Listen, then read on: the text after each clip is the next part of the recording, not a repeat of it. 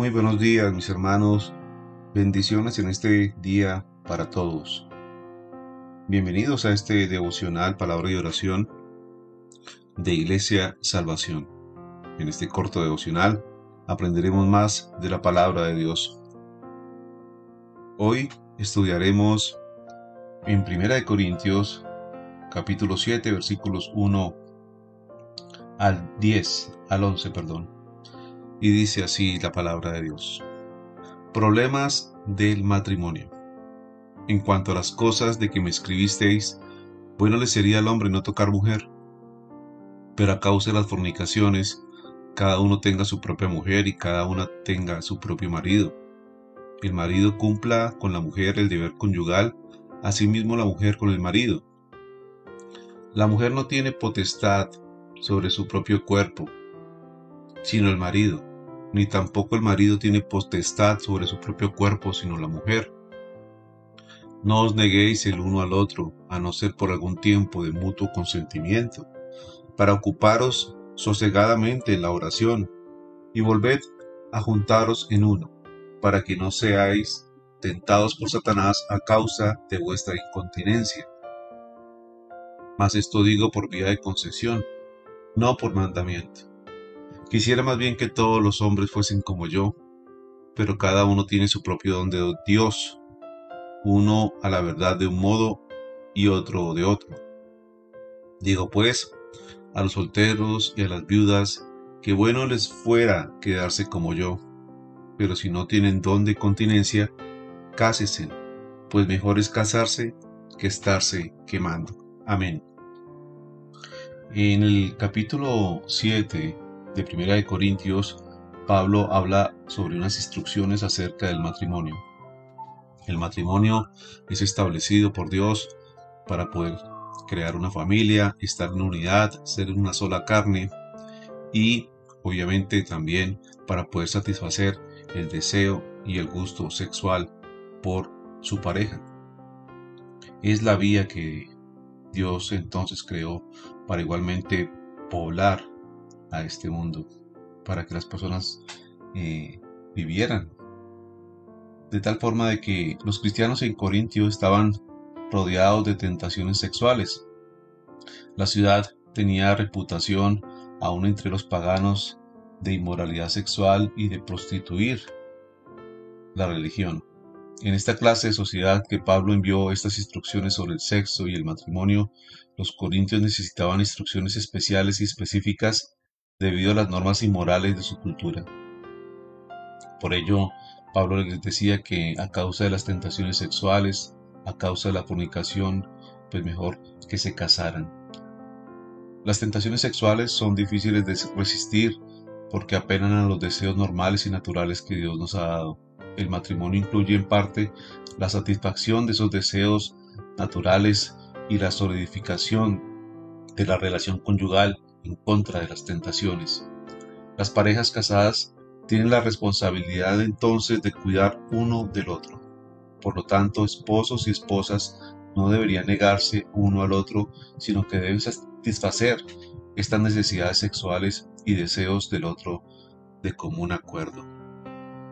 Por eso Pablo establece aquí que no se nieguen el uno al otro, a no ser por algún tiempo de mutuo consentimiento en casos de oración, en casos de ayuno, si la pareja se pone de acuerdo y en no tener relaciones sexuales, así debe ser. De lo contrario, dice Pablo que no se niegue el uno al otro. Esta inmoralidad a veces eh, que hay en la sociedad puede permearnos y si una persona no está siendo satisfecha en su vida conyugal, en su vida sexual, en su vida emocional, en su vida eh, sentimental, entonces puede caer fácilmente en tentación y puede caer en un adulterio. Muchos entonces eh, utilizan, muchas parejas, ya el esposo o la esposa, utilizan eh, el sexo como un arma, como una eh, tal vez manera de manipular al otro. Si te portas bien, estoy contigo, si te portas mal, entonces no estoy contigo. Si cumples lo que yo quiero, entonces tengo relaciones contigo. Si no cumples lo que yo quiero, entonces no tengo relaciones contigo. Eh, Pablo estaba estableciendo entonces aquí que el deseo sexual o la vida íntima de una pareja no puede estarse manejando de acuerdo a nuestras reglas, sino de acuerdo a lo que Dios estableció. Dios pide entonces que no se nieguen el uno al otro. A causa, pueden haber problemas, pueden haber eh, dificultades en, el matrimonio, pueden, haber discordias, pero Pablo dice que esto no puede ser una diferencia de tal forma de que se genere un deseo pecaminoso en el otro. Tanto el matrimonio como el quedar solo son dones de Dios. Uno no es mejor que el otro. Ambos son valiosos para lograr los propósitos de Dios. Es importante, por tanto, aceptar la situación actual de cada uno. Cuando Pablo dice que se preferiría que se quedasen solos, como él, estaba expresando su deseo de que una mayor cantidad de personas pudiese dedicarse por completo al ministerio, sin tener que vivir las presiones por las preocupaciones de los cónyuges y de la familia, como él lo hacía. No estaba criticando el matrimonio. Después de todo, es la creación de Dios, es el modo de proveer compañía y poblar la tierra. Si usted tiene presión sexual, no es el mejor motivo para casarse, pero es mejor casarse con la persona correcta que estarse quemando, que estar en pecado. Muchos nuevos creyentes pensaban que todo lo relacionado con el sexo era erróneo y las parejas se comprometían sin desear casarse. En este pasaje entonces Pablo les estaba diciendo a las parejas que deseaban casarse que no deberían negarse a la práctica normal del sexo evitando casarse. Esto no significa, sin embargo, que las personas que tengan dificultades para autocontrolarse deban casarse con el primero que se les aparezca, con el primero que se presente. Es mejor enfrentarse a la presión del deseo que tener que enfrentarse a un matrimonio infeliz.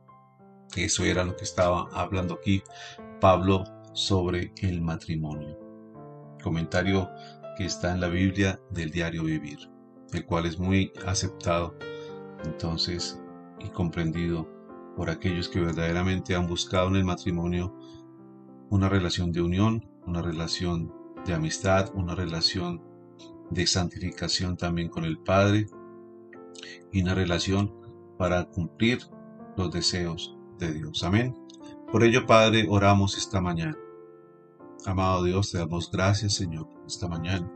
Bendito seas, Padre de la gloria.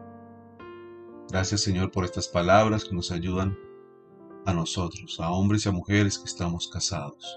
Igualmente te pido, Señor, que estas palabras hablen también a aquellos que están en pecado, que están en fornicación, para que examinen si verdaderamente la pareja con la pareja que están es la indicada para casarse. Si no tiene un fin, si no tiene un objetivo, esa relación es mejor disolverla y no estar en pecado. Igualmente, tú, Señor, Eres quien nos guía y quien nos ayuda. Te pedimos, Señor, que todo pecado, toda tentación que surja, Señor, tú nos ayudes a sobrepasarlo, a sobreponernos, Señor. Te pido, Padre Santo, por los matrimonios de las familias, los que están unidos, por el esposo y su esposa, Señor.